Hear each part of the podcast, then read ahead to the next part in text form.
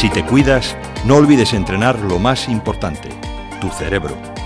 Neuromotiva, estimulación mental para todas las edades, el gimnasio de tus neuronas. Acércate a Alfredo Vicenti 6 o entra en neuromotiva.es. Te esperamos.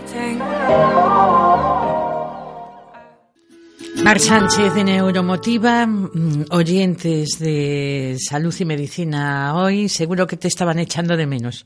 Bueno, yo a vosotros muchísimo y encantada de estar aquí de nuevo. Muchas gracias, Hablábamos hace nada con de ese informe que se estaba presentando en Madrid sobre la desigualdad en la salud y lo importante, destacaba la responsable de incidencia política de esa red europea de entidades preocupadas por la salud social, de la importancia que tiene el cuidado de la salud emocional. Con lo cual nos viene de perlas que estés aquí en los micrófonos hoy porque empezamos temporada, temporada de radio, temporada de colegio vuelta de vacaciones, la gente está súper estresada, con miedo a, muchas cosas, porque tiene miedo a enfrentarse con, bueno, pues con el día a día que tiene cada uno.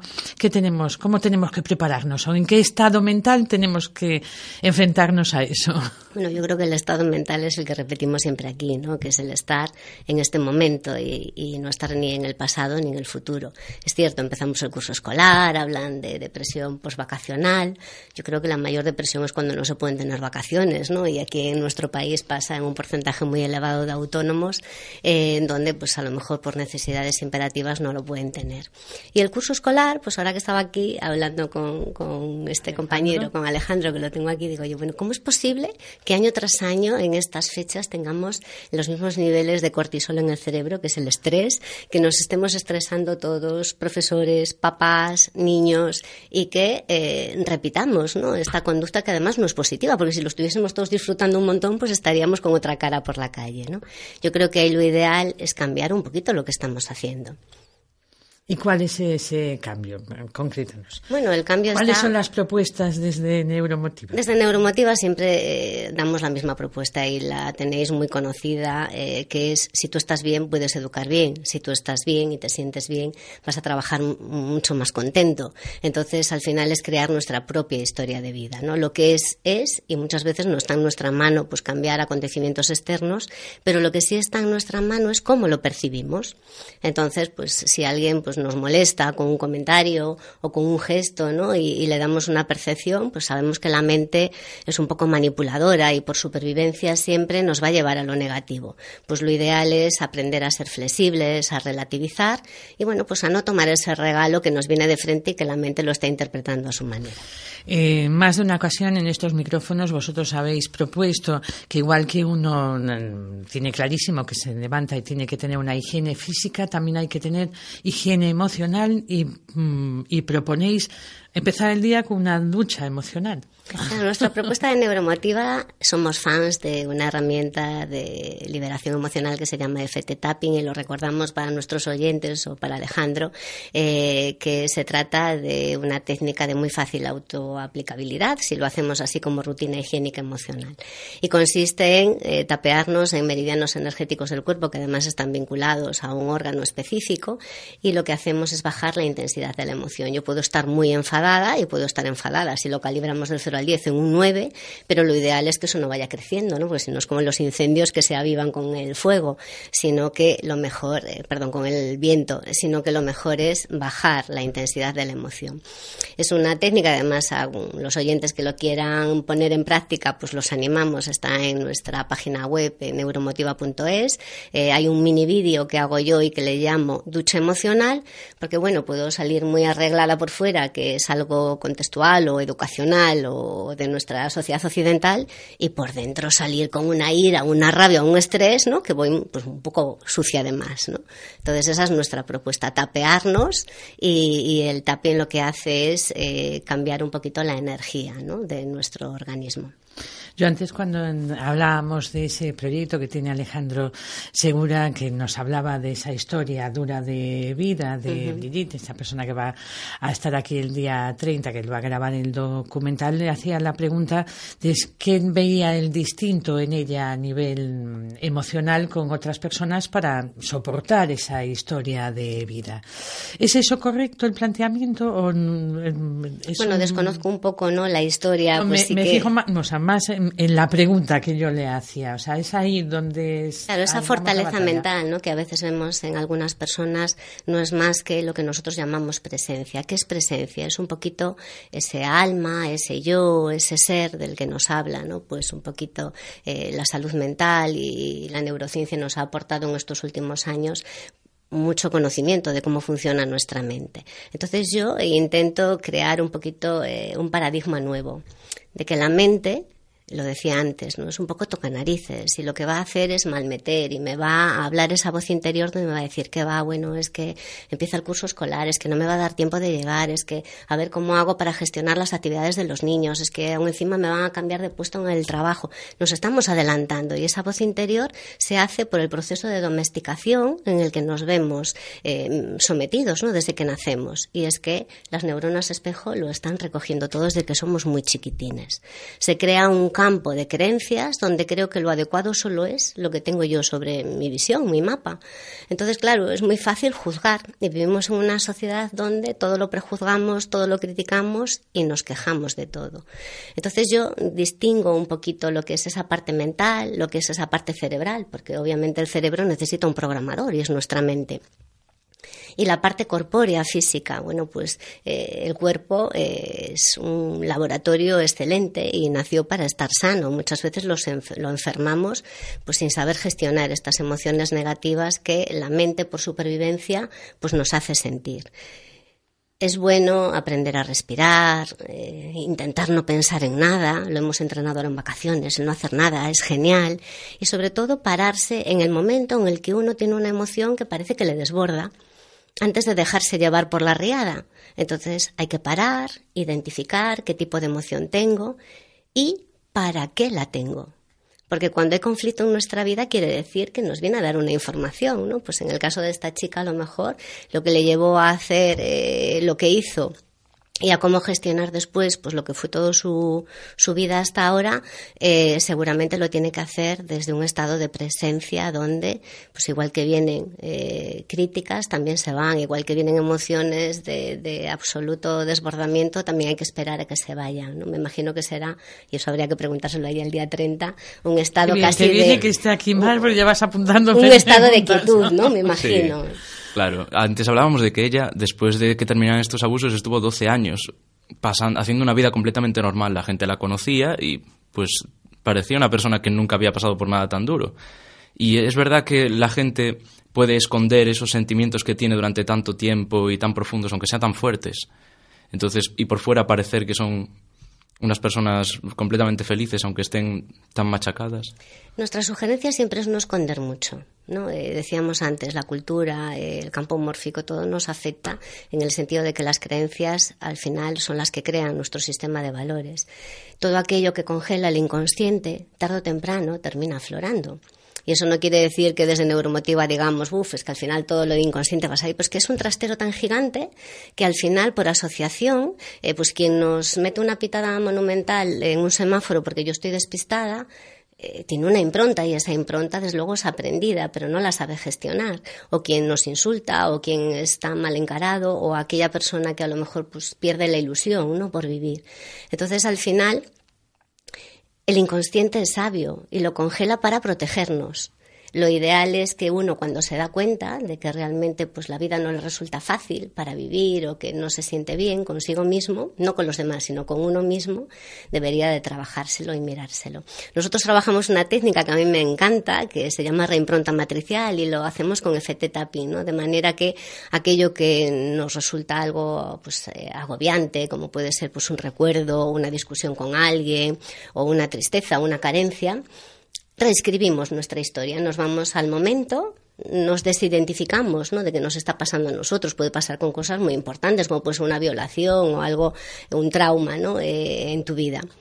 Y lo reimprontamos. ¿Qué quiere decir? Reescribimos la historia como podemos reeditar un libro, como podemos, eh, bueno, pues hacer una segunda eh, versión de una película, porque a fin de cuentas creamos nuestra propia historia y es como lo vivimos. Yo me imagino que todas estas personas que han sufrido muchísimo tienen que eh, reinventarse y reescribirse para poder, bueno, pues transmitir lo que luego transmite, ¿no? Aunque tengo ganas de conocerla y, me parece apasionante el trabajo que haces. Empezamos el curso escolar también del cerebro, es evidente. Hablando con Marca, hay que poner en marcha el curso escolar de. Es que si no, no podríamos hablar, Isa. Si no tenemos un cerebro sano, no podríamos hablar. Y muchas veces nos centramos en, agentes concretos de empieza el curso escolar y solo pensamos en los, en los niños que van al cole. Pero también deberíamos o deberían mm, es la relación que pueden de salud o sea, yo creo que podemos llegar a hablar de relaciones de salud de los profes con sus alumnos, de los abuelos que se van a tener que hacer cargo de ir a buscar a los niños al cole, de la gente que está atendiendo los comedores hay que instaurar el inicio del curso escolar cerebral. Sí, quizá que también habría que cambiar un poco el concepto ¿no? del factor más estresante que tenemos, que es el tiempo. Ya ves, en la radio el tiempo nos apremia, en la vida también, para asistir al trabajo, al colegio también no hay flexibilidad, ¿no? porque parece que bueno, pues, eh, nos pone el marco ideal para ordenar nuestro día a día. ¿no? Eh, algo hay que cambiar, está claro, porque los últimos datos que nos dan eh, desde las unidades de salud mental es que el estrés en el 2020, que lo tenemos ya a la vuelta de cuatro meses, va a ser uno de los factores, digamos, pues más determinantes en la salud eh, de las personas hay que parar. Es que al final, y lo vemos cuando nos pasa algo realmente importante, bueno, pues la mochila del cole es importante. Obviamente, pues el tener que pedir en el trabajo que te dejen llevar ¿no? a los niños al colegio. Yo entiendo a muchos papás que mañana quieren llevar a sus hijos al colegio y acompañarlos. Yo lo viví en mis propias carnes, pues a mí no me estaba permitido y tenía la suerte que tenía una abuela y un abuelo, pero quieres llevarlo tú porque parece que es como parte de tu responsabilidad y de disfrute de madre o de padre hay que buscar que desde política social y, nos ayuden ¿no? un poquito a conciliar la vida familiar y bueno, pues copiar de otros países lo que están haciendo bien, igual que ellos copian de nosotros lo que también estamos haciendo bien. Pero hay que parar, hay que parar. Eh, que tenemos una programación porque somos maestros y la hemos presentado y estamos agobiados porque resulta que nos llega diciembre y no nos da tiempo a darla. Bueno, hombre, si hoy en día el conocimiento está al alcance de todo el mundo, mientras que la atención a un alumno que a lo mejor lo está pasando mal eh, en su casa o en, la en el propio aula, ¿no? porque tenemos un montón de casos de bullying. Y eso normalmente se gesta en educación primaria hay que estar atentos, ¿no? Hay que estar atentos justo a las sutilezas, a lo que no es contenido curricular, propiamente dicho. Nos hablaba Graciela, decía que en ese informe de desigualdad en la salud que había un dato que hay que tener en cuenta que es el envejecimiento de la población. ¿Cuál es vuestra propuesta desde Neuromotiva para la gente que ya no tiene 41? Bueno, para la gente a partir de los 25 tenemos una propuesta muy especial y es, eh, bueno, pues mantener la mayor reserva cognitiva posible. ¿Qué quiere decir eso? Pues mantener tonificadas nuestras neuronas y que nuestro cerebro pues eh, sea curioso, le demos la nutrición que necesita, el descanso que necesita, que no le damos la importancia al sueño y sobre todo eh, ejercicio mental, retos mentales, eh, bueno pues ejercicios nuevos como la neuróbica, hacer de lo cotidiano algo diferente, simplemente para mantener al cerebro curioso. Cada vez somos más longevos, con lo cual hay que estar más pendientes del cuidado físico y ahí sí que estamos muy sensibilizados en España de que hay que hacer deporte físico y nosotros proponemos deporte mental.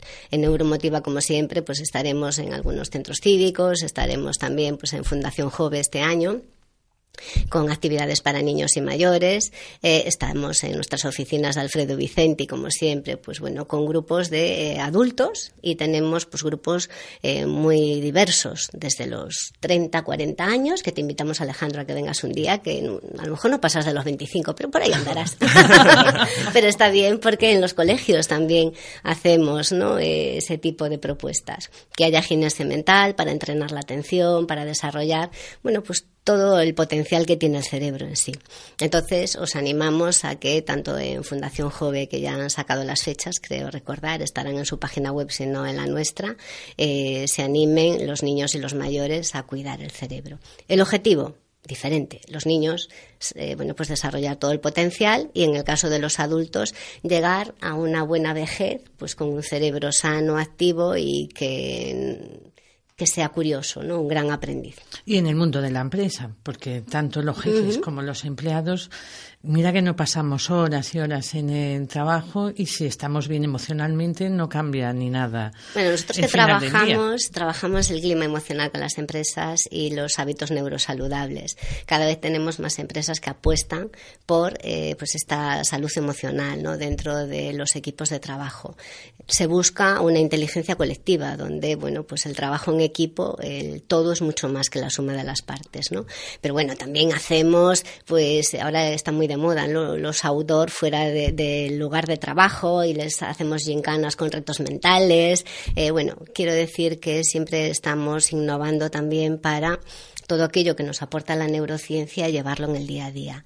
Y cada vez también tenemos pues más personas en el trabajo que antes de sentarse en su jornada laboral se hacen tapping y bueno, pues es un hábito muy saludable para nuestro nivel emocional.